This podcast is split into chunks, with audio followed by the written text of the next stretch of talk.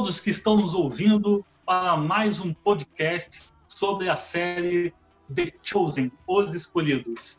Eu, Lígia Antunes, junto com Tainá Almeida Antunes e Paulo Menezes, estamos aqui para refletir, comentar sobre essa série que tem marcado a nossa vida e espero que tenha marcado a sua também.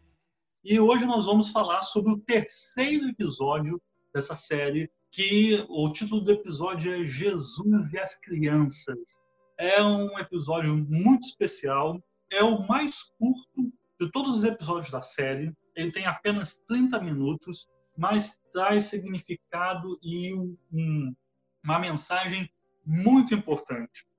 Então vem conosco participar e desse momento especial, desse comentário sobre essa série. Nós queremos começar é, pensando e refletindo um pouco sobre o papel daquilo que Jesus está apresentando naquele episódio. Lembrando que se você acha que a série precisa estar completamente escrita de acordo com a Bíblia, e falar: ah, esse episódio não tem nada disso na Bíblia. Você é uma pessoa chata. Você é uma pessoa que não se converteu de verdade e não entendeu o poder da criatividade como dom. Então, entenda que tudo isso que nós vamos comentar é para que você possa, junto com a criatividade, junto com o que Deus fez nessa série, se emocionar e refletir junto conosco. Tá ok? Então vamos caminhar aqui sobre esse episódio muito legal. A forma cronológica dele é um pouco diferente, porque ele é o terceiro episódio, mas a gente percebe que cronologicamente ele começa antes do primeiro episódio. Que a gente, a gente percebe que no, no caminhar do episódio, Jesus fala para as crianças que ele teve que se encontrar com uma mulher e a pergunta é sua amiga, ele é. Então, então os fatos dos dias anteriores devem ser devem ter acontecido antes do primeiro ou dos, do primeiro do segundo episódio. E então, Tainá, quais foram suas primeiras é, imagens e reflexões sobre o episódio? Olá a todos e todas. Olá, Paulo. É, então, a primeira impressão que eu tive com esse episódio foi de muita emoção, porque não tem como, essa, essa série me fez chorar praticamente todos os episódios. E é muito bonito de ver, porque demonstra mais uma das características de Jesus. Ela reforça é, a característica de Jesus quando, principalmente naquele versículo, né, em que está escrito assim: Ele veio para o que era seu e os seus não o receberam e mostra também ele vindo para aqueles que não são, para poder confundir aqueles que são. Né? Ele poderia ter vindo para o templo, poderia ter vindo para o palácio, já que ele é o rei dos reis, ele é o sumo sacerdote, poderia ter ido para o templo e ser é, reconhecido pelo sacerdote, mas a gente vê na história que isso não aconteceu. A gente vê na história ele sendo reconhecido como Salvador, como o Messias, para aquelas pessoas de quem não se espera nada. E as crianças estão também nesse grupo de exclusão. As crianças estão junto com as mulheres, as crianças, assim como as mulheres, também não eram contadas com o povo. Quando se fazia o censo, né, nós vemos Davi, nós vemos até no Êxodo, eram contados 3 milhões de homens e ainda é enfatizado, fora mulheres e crianças. Então, elas também não eram contadas, elas também eram é, segundo plano, dizer assim, que não tinham nada a oferecer a nível para a sociedade. É mais ou menos dessa forma. E eu digo isso porque eu fui é, professora de escola dominical de crianças na faixa etária de 4, 8 anos de idade, né, por uns pelo menos 4 anos. E uma das é, frases, uma das situações que mais me marcaram enquanto é, professora dessa faixa etária, de 4 a 8 anos de idade, foi a reação de uma mãe é, quando ela me viu conversando com a filha dela, sabe? A gente chega, eu como professora gostava de chegar, gostava de. Eu, eu estava querendo ensinar algo para elas, então eu precisava muitas das vezes da resposta dela para saber com que nível de aprendizado eu estava lidando, né? E aí eu dava atenção, eu perguntava, falava, mas é, tá tudo bem assim para você? Não tá? Sabe, perguntas mesmo, normais. Era uma menina de três anos. E ela me respondia sabe? E de uma forma surpreendente. Muitas pessoas não sabem, mas as crianças elas nos dão muitas das vezes respostas, nos deixam pensando por semanas. Respostas que a gente às vezes nunca esquece. É, e aquela mãe, ela chegou para mim, viu fazendo isso porque ela tinha ido buscar a filha dela na, na sala de aula porque ia embora mais cedo. Falou assim: Nossa, por que, que você fica dando atenção? Eles não entendem nada. E eu fiquei assim, eu falei assim, não, mas eles entendem.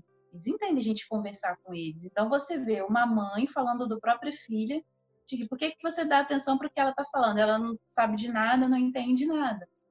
Quando muito pelo contrário, a minha experiência com. A primeira experiência que eu tive com Cristo foi com oito anos de idade. Foi quando eu senti, sabe, é, pela primeira vez assim, um calor no meu coração que eu nunca tinha sentido e aquilo me deu vontade de chorar e me deu vontade de de ir no apelo, sabe? Na hora que um, um pregador estava estava fazendo o apelo no final do culto, né? Na época eu era da Assembleia de Deus, então tem essa esse tipo de, de liturgia.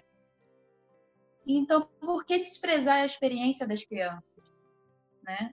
É, por que desprezar a, a fala das crianças dessa forma, sabe?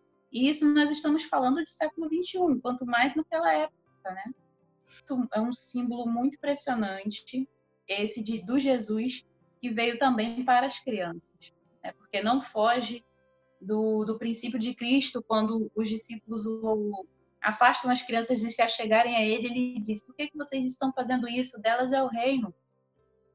Sabe? E, e essa série ela mostra isso de uma forma muito carinhosa e de uma forma muito especial porque nós vemos a reação de Jesus, nós vemos Jesus se revelando para aquelas crianças, usando o texto de Isaías, e ali nós vemos também como é que as crianças, o olhar delas sobre Jesus. Né? Eu acho isso, para início de conversa, já algo muito, muito lindo de se ver nesse episódio, algo muito válido também.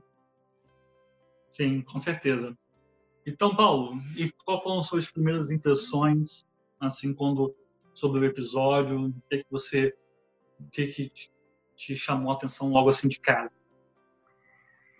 Bom dia, boa tarde, boa noite, né? Eu me chamou a atenção mais uma vez o encontro, né? A gente ainda está na fase dos episódios que promovem encontros com Jesus. O nosso coração sempre fica é, ansioso por encontrar o personagem de Jesus na série. Eu lembro que quando a primeira vez que eu vi a série, que eu vi o primeiro episódio, né, eu ficava ansioso de, estar nessa esperança de, de, encontrar Jesus. Ele aparece no final, né? E aí a gente fica, ah, ok, né? É, então há mais um encontro, né? Um encontro de Jesus com as crianças. Esse, essa classe de gentinha, né? De pessoinhas, né? tão maravilhosas e a série mais uma vez acerta. Muito difícil, né, gente, esconder a nossa paixão pela direção, pela como a série foi escrita, porque mais uma vez acerta nesse encontro de Jesus com as crianças e nesse nesse desejo de Jesus para se revelar às crianças, não só se revelar que ele era um bom, que ele era um carpinteiro bom, que faz brinquedos, e que dá brinquedos para elas, mas revelar também que é o Messias, é, que é o Rei, né, do qual elas esperavam.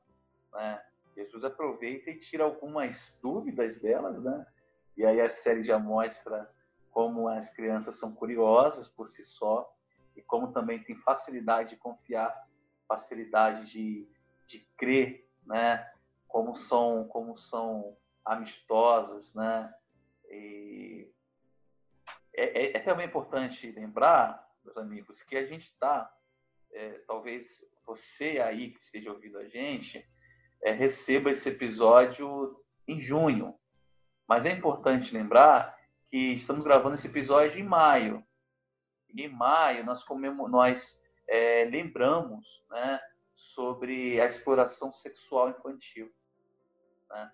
Todos os perfis estão laranjas. Não sei se você está pegando essa fase do nosso, das nossas redes sociais, todos estão laranjas, é um motivo. Né? A gente está lembrando e está denunciando e alertando a sociedade que há sim um problema de, de exploração sexual infantil. É, a gente não pode subestimar o relato da criança que sofre, assim como Tainá disse, né?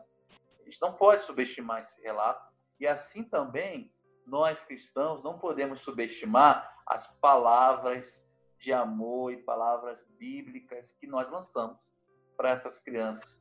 Elas produzem também cura, produzem também vida. Chego a dizer que se a exploração sexual infantil produz marcas que essas crianças vão carregar para o resto de suas vidas, o Evangelho de Cristo também pode produzir nelas marcas que carregarão para o resto de suas vidas. Né? Elas serão não só é, é, recipientes do Evangelho, mas também farão como Abigail, também é, falarão de Jesus, falarão também do Evangelho para outras, né, para o resto de suas vidas. Então, eu prefiro acreditar que nossas crianças estão recebendo o Evangelho de Cristo, estão sendo transformadas por esse Evangelho de Cristo e não e não é, é, sendo sendo é, alvos da exploração sexual infantil. Eu prefiro acreditar numa sociedade que é recheada de, das palavras de Jesus, não recheada de palavras de homens maldosos que são como lobos que vêm para matar, roubar e destruir. Mas as crianças têm facilidade. Somente as crianças conseguem discernir a voz do bom pastor. Isso aí. E a gente começou falando das crianças e Vamos falar agora um pouco sobre Jesus, como aparece nesse episódio. Por quê? Nos dois primeiros episódios, Jesus só aparece no finalzinho, né? No primeiro episódio ele aparece só para poder já falar com Maria Madalena de uma cena emocionante que todo mundo sai chorando. No segundo episódio ele aparece lá para sair comendo, né? Ele aparece lá, vim comer aqui na casa, beleza? Então ele é, ele é o personagem do, do Shabbat. Aí nesse momento a gente começa a ver primeiro, um trabalho do ator, já que faz o Jesus de uma forma muito melhor, né? E mostra como que a série está apresentando Jesus já de uma forma um Jesus que está em construção. O episódio começa com Jesus orando, né? Ele está orando, Pai, glorifica-me, Pai, glorifica-me ele fica numa região fora da cidade, ele está no, no, campo, perto de, um, perto de um riacho, onde é uma barraquinha para ele. Na hora, quando eu vi aquilo, lembrei do, do texto que fala o filho do homem não tem aonde pôr, repousar a cabeça. Então, ele está ali, ele sai de Nazaré, vai para Cafarnaum, onde que vai morar? Não tinha uma estadia ainda, né? Então ele tá lá e montou uma barraquinha, começou a fazer seu, começou a apresentar o seu, o seu trabalho, né? E aí a primeira, o primeiro ponto assim para a gente esclarecer para, para os nossos ouvintes é que a gente sempre tem a tradição de falar que Jesus era carpinteiro. Naquela época, para a situação social em que se vivia na Galileia, em Israel, os trabalhadores, vamos dizer assim, de, de artesanato eram os mais pobres de todos, porque naquela época quem tinha dinheiro tinha terra. Então, quem tem uma terra, um pedaço de terra para plantar e, e assim colher e vender ou criar gado, cabra, esses tinham uma condição financeira um pouco melhor. Então, era muito comum você ver como é que a, a, a estratificação social de Israel na época. Os mais ricos eram os membros do Sinédrio, eram os religiosos fariseus, saduceus, todos aqueles que tinham um cargo na estrutura do templo. Depois vinham aqueles que tinham terras. Então, quanto mais terra, mais rico a pessoa tinha por causa da sua plantação. Plantava várias coisas, podia criar gado. Então, a terra é uma, uma sociedade agrária, de agropecuária. Então, quem tinha terra tinha condições de ter mais dinheiro.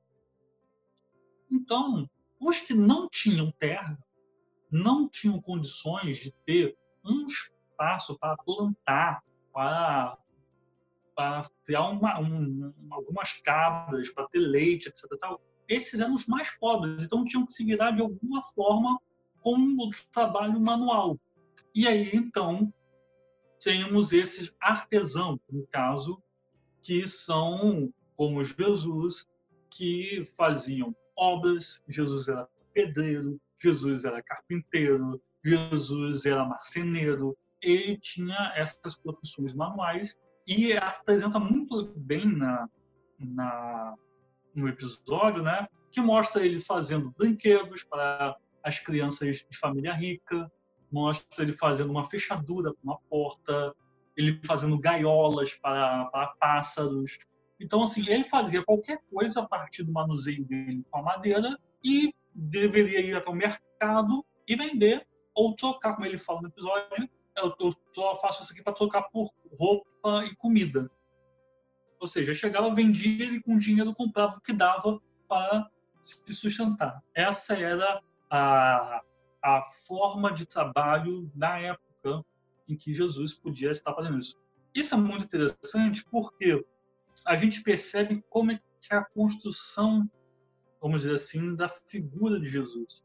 Somente uma pessoa que tem esse tipo de vida, que precisa fazer algo hoje para poder comer amanhã, pode ensinar com tranquilidade o que é escrito em Mateus 6.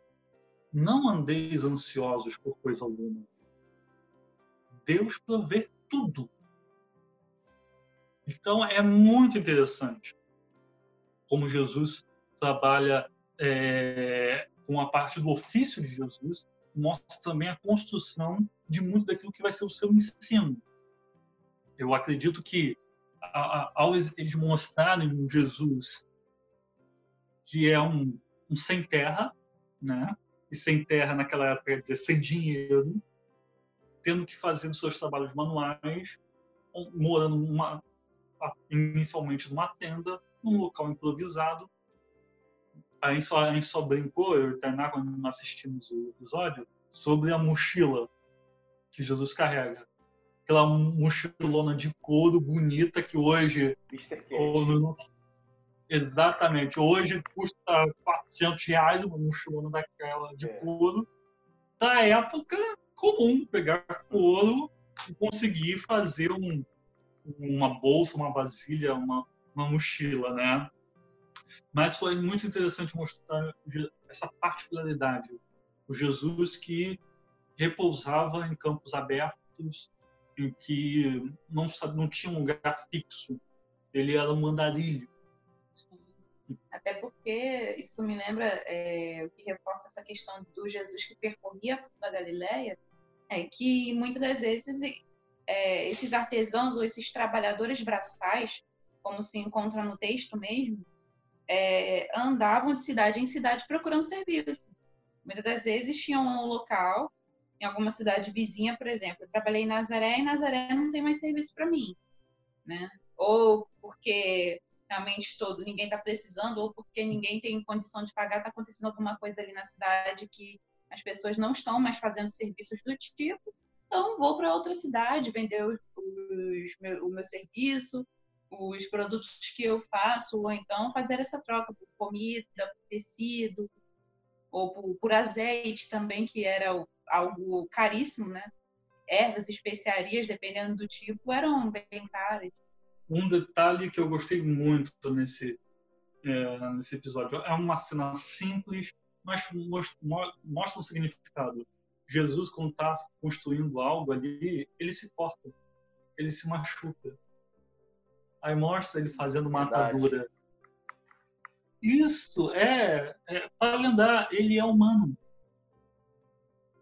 Ele é humano, ele se cortava, se feria, se machucava, devia acordar com torcicolo, ele faz, ele alonga quando vai deitar, né? Porque ele, aí a gente lembra de Isaías falando, homem de dores, experimentado nos trabalhos. Então ele com mãos calejadas, com o trabalho, a gente sempre imagina aquela cena do, do Jesus é, com aquele semblante tranquilo, sereno. Europeu. Europeu. É. Mas a gente lembrar que Jesus era um cara que tinha, não, não é diferente de um pedreiro. Não é diferente de um marceneiro. Pega uma mão de um cara desse, olha a, essa, a mão deles marcada pelo trabalho, essa é, uma, é a mão de Jesus. Então, assim, é, é sensacional a gente parar e, e essa, cena, essa cena mostra isso, né?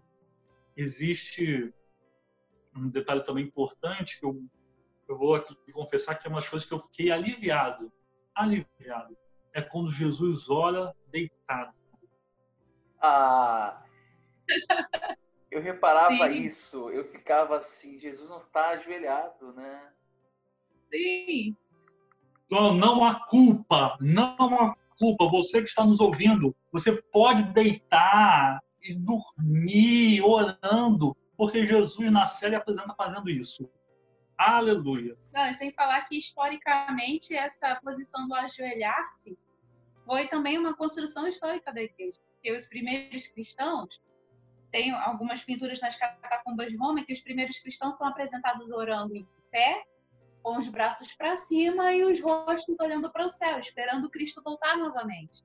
Eles acreditavam né, que Cristo poderia, ele é, morreu, morreu, ressuscitou, mas ele pode voltar no mês seguinte, pode voltar daqui a dois meses. Então, as posições dos primeiros cristãos eram essas: em pé, com as mãos para o alto e olhando para o céu, em oração. Igual nas igrejas tem por aí de teto preto, fundo preto. Nada contra. Estou, estou só falando que eles estão representando igual os primeiros cristãos, tá? Não estou, eles estão, não estou acusando de nada. Mas então, a, a, a gente percebe que a culpa, a culpa não precisa estar sobre os ombros de ninguém, porque um dia deitou, estava orando, deitado e acabou dormindo. Jesus fez isso na série e quando eu olhei aquela cena, eu fiquei ah, Jesus, se é assim mesmo, eu recebo de braços abertos e celebro com alegria, porque não há culpa nenhuma em mim. Aleluia.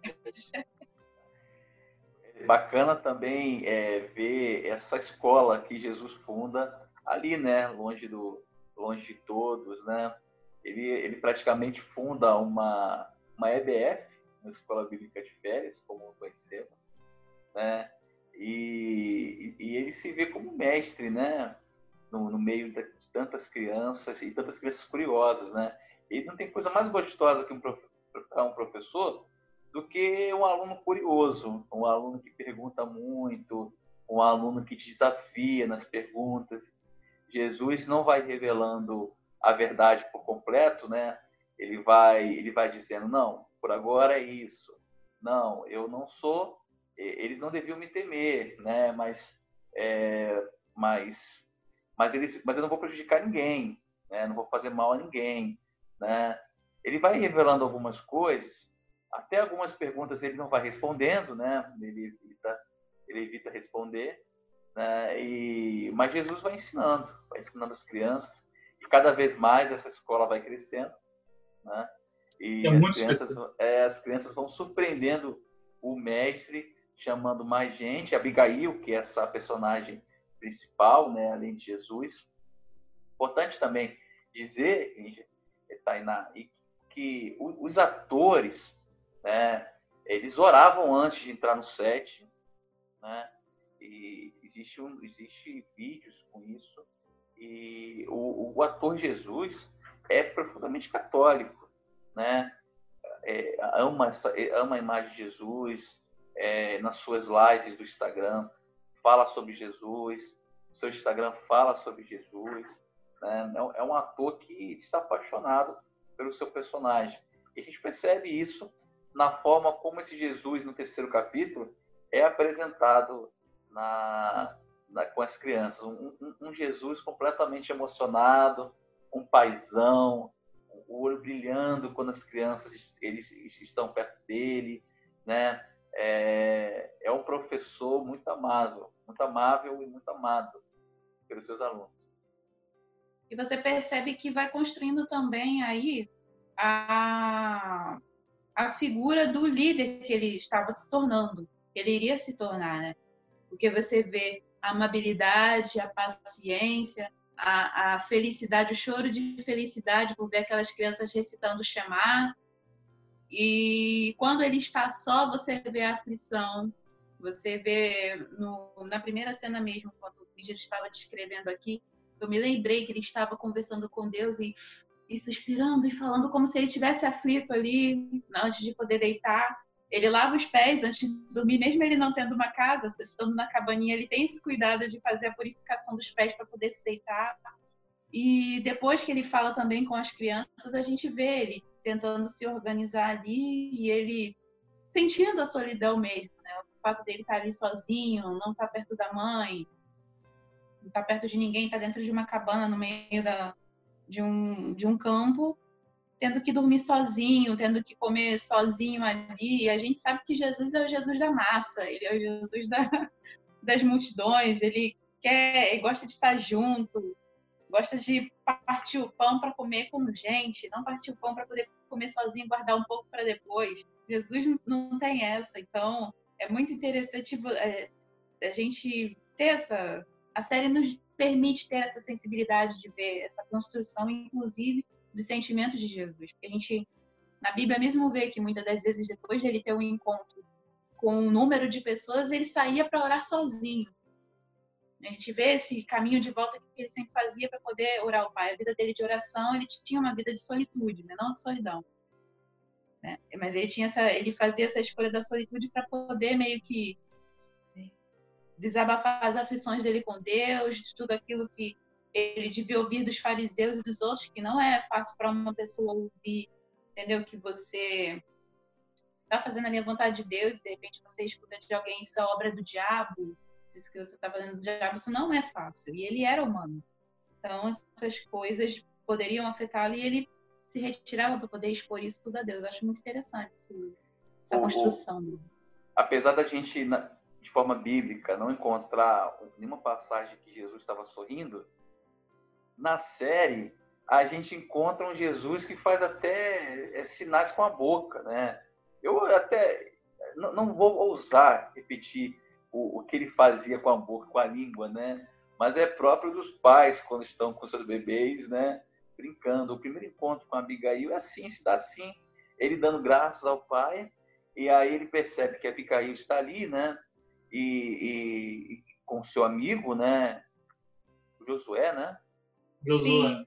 Então ele está ali com Josué e aí Jesus começa a fazer a fazer barulhos com a, com a língua, como se fosse um pai brincando com com, com seu bebê. E, e é esse, tem esse contraste. Jesus fazia isso. Jesus usou isso, né? É bonito de ver essa humanidade, como o Klinger disse, né? ele se cortou, mas também ele faz barulhos com a língua. Jesus permite, né? Jesus faz, Jesus é humano, né? As crianças sorriem com ele e Jesus passa a brincar com passa a brincar com as crianças. E aí é bonito, porque não é só um Jesus que ensina, mas é um Jesus também que é capaz de brincar, brincar com as crianças. Para lembrar mas ele vai dizer naquela, naquela, naquele, naquele, naquele momento mais famoso com as crianças, com, com as crianças não, com a, com a alusão à criança, os discípulos perguntam quem é o maior entre os céus. Jesus coloca uma criança no meio e diz: Olha, se vocês não forem com essa criança, vocês não entrarão. Até aí ele não disse sobre o maior, mas ele diz, olha, para entrar no reino dos céus, precisa ser igual a criança. Mas ele vai dizer, olha, aí ele vira e diz novamente, olha, se vocês não se rebaixarem para ser igual a essas crianças, né? E aí se se rebaixar é, é, é, pode a gente pode aplicar como esse homem que brinca, o médico que brinca. Né? Jesus diante daquelas crianças lá, ele se rebaixou, né, ao Deus homem perfeito. Na, na série mostra a criança atrás da rocha e me parece que ele sabia, ele foi alertado, o olho dele brilha, o olho dele se mexe para lá, como se ele soubesse quem estava lá. Eu acredito que ele sabia quem estava lá. E aí esse poder todo de quem o poder de quem descobre quem está por trás de uma rocha com Jesus que faz um gesto com a boca, que faz com a língua. E, quer dizer, que contraste maravilhoso, essa beleza de Deus, de poder de saber o que está por trás de uma rocha, mas também o Deus que brinca com crianças fazendo gestos com a língua, né? Esse é o nosso Jesus. Eu creio nesse Jesus da série. E é, é muito bom que a gente percebe, quando a gente lê o texto, Jesus repreendendo, dando uma bronca nos discípulos e falando: Deixai vir a mim, deixe que as crianças cheguem até mim, delas é o reino de Deus. Os, quem gosta de criança, isso é um gesto de Jesus falando: Deixa as crianças vir a mim, eu gosto de criança. Eu gosto de criança. E aí eu é quando eu vi o João pastor uma vez falando, uma pessoa que não gosta de criança pode orar que tem demônio dentro. Assim, tem, não tem como. É presença de Deus na vida da pessoa. É gostar de criança.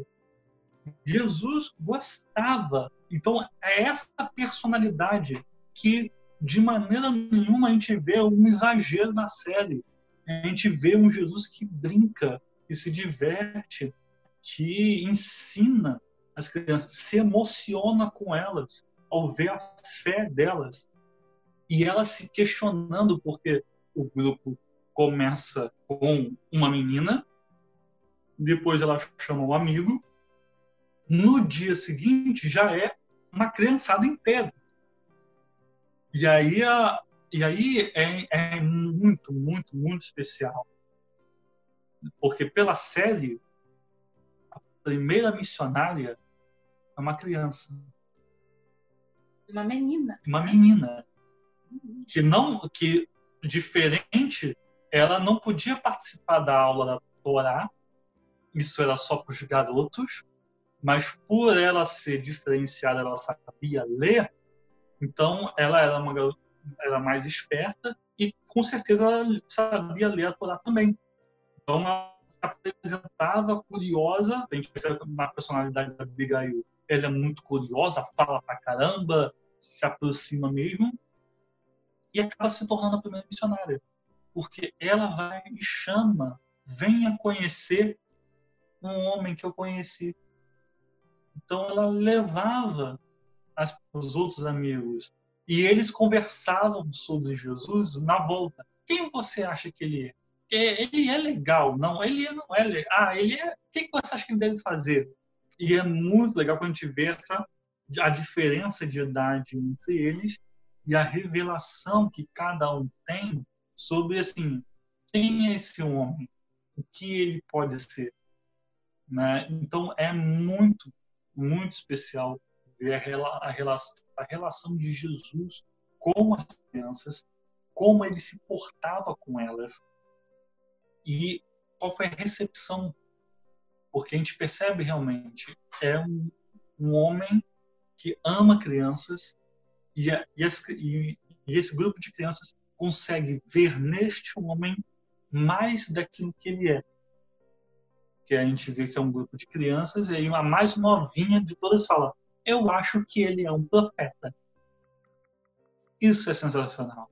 É a pureza da criança. É delas que sai o perfeito louvor. E é, é, é essa cena que Jesus se emociona quando elas estão fazendo a oração juntas. Jesus, assim, é o perfeito louvor. Está saindo dessas crianças. É algo que marca muito, é sensacional.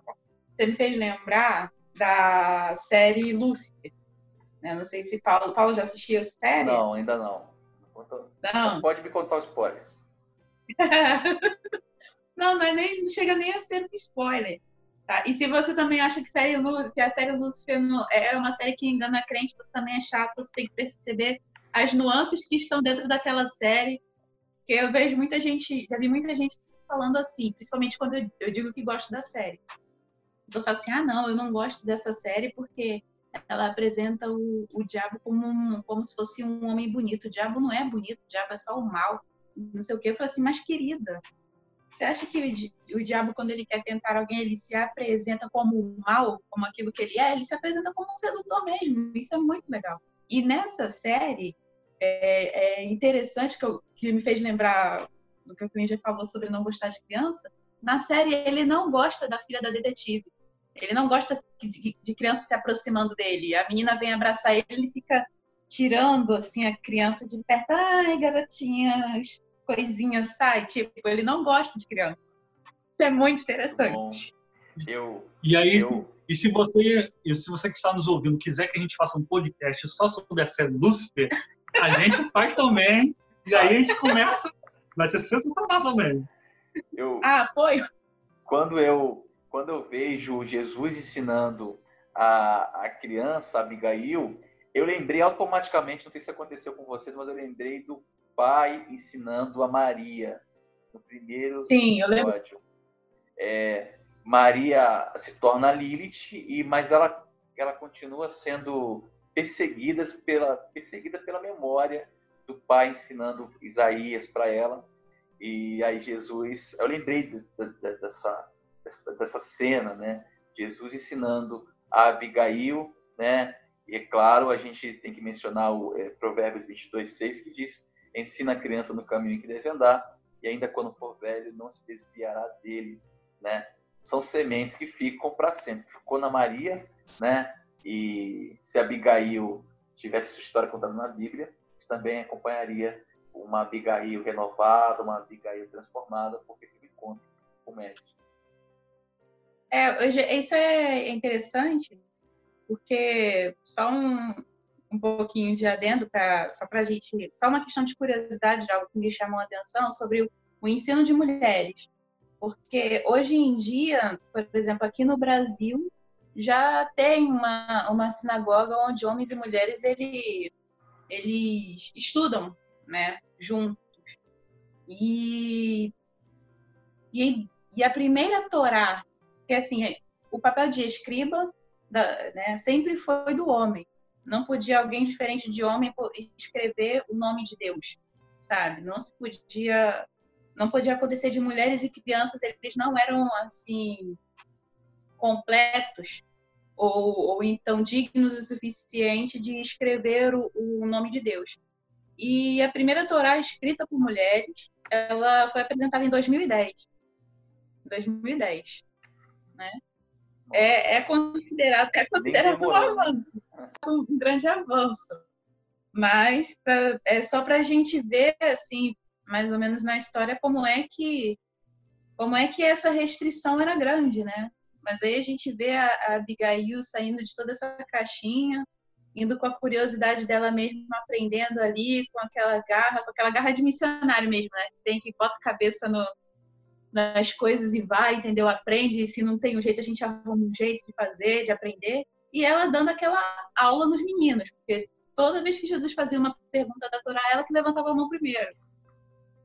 A ponto de ele falar assim, Abigail, vamos ver se os que estão realmente estudando estão sabendo agora. E aí pergunta para os meninos e Josué vai e responde, né? Eu acho isso muito legal. E aí é, é muito importante a gente ver quanto que isso marca realmente uma criança. É, eu não sei, Paulo, se você também foi uma criança que nasceu dentro da igreja. Nasci, nasci, tive, tive fui profundamente marcado pela, pela, pela igreja, né? Hoje eu sou um, um fundador de uma ONG, hoje entrego cesta básica, mas quando eu era criança, por volta de sete anos de idade, Eu que recebi a cesta básica do pastor e toda vez que hoje entrego, eu lembro do, da, da, do Paulo criança, né? Então essa, essa, essa cena até hoje passa pela minha cabeça. Então é isso que eu quero, eu quero comentar, porque aqui somos três pessoas que nasceram, é, foram criadas dentro da igreja, né? Desde a infância. Tainá, eu, você, Sim. todos nós tivemos nossas é, primeiras experiências com Deus antes dos 10 anos de idade. Eu tenho foto minha de palhaço evangelizando criança aos 9 anos de idade. Eu, eu, eu lembro muito bem do meu batismo, da minha profissão de fé aos sete anos. E aos nove eu estava evangelizando e orando por outras crianças. Minha mãe, ela tem um projeto chamado Trupe da Alegria, na qual faz um, um projeto missionário de evangelismo através da arte no circo para crianças e famílias. E eu posso dizer inúmeras crianças que, assim como eu, com nove, oito, quatro anos de idade, se vestiam de palhaço e sabiam o que estavam fazendo, sabiam que estavam falando do nome de Jesus e o impacto que isso fazia para as pessoas que estavam ouvindo. Então, eu posso dar uma listagem de nomes de crianças que desde muito cedo aprenderam a mensagem do evangelho e assim e já enquanto criança já faziam cumprir a missão de pregar do evangelho, de ensinar, de evangelizar de alguma forma. Isso é muito especial. E agora, fazendo um paralelo a, o, a história de Maria Madalena, né, que foi relatada na série, que enquanto criança ela aprendeu da Torá, as palavras de Adonai, no caso especificamente o livro de Isaías, guardou isso na sua vida e lembrava disso mesmo no momento em que ela estava totalmente afastada, sendo representada com uma mulher endemoniada. E agora eu quero dar uma palavra a você que está nos ouvindo, se você por acaso em algum momento se afastou, se você por acaso foi alguma criança que cresceu na igreja, se você foi uma criança que participou com seus pais, seus avós, de algum momento na igreja, cantatas de Natal, peças de escola de escola bíblica de férias. Se você foi uma criança em algum momento, seja na adolescência, seja na juventude, você se afastou disso, você não participou mais disso tudo. A nossa mensagem para você agora é o seguinte: não se preocupe, o amor de Deus por você não mudou nada. Jesus quer te ensinar da mesma forma como te ensinou quando você era uma criança. O amor dele por você não mudou e você pode voltar a viver um relacionamento com ele verdadeiro, com profundo e experimentar a mesma alegria que você tinha quando criança.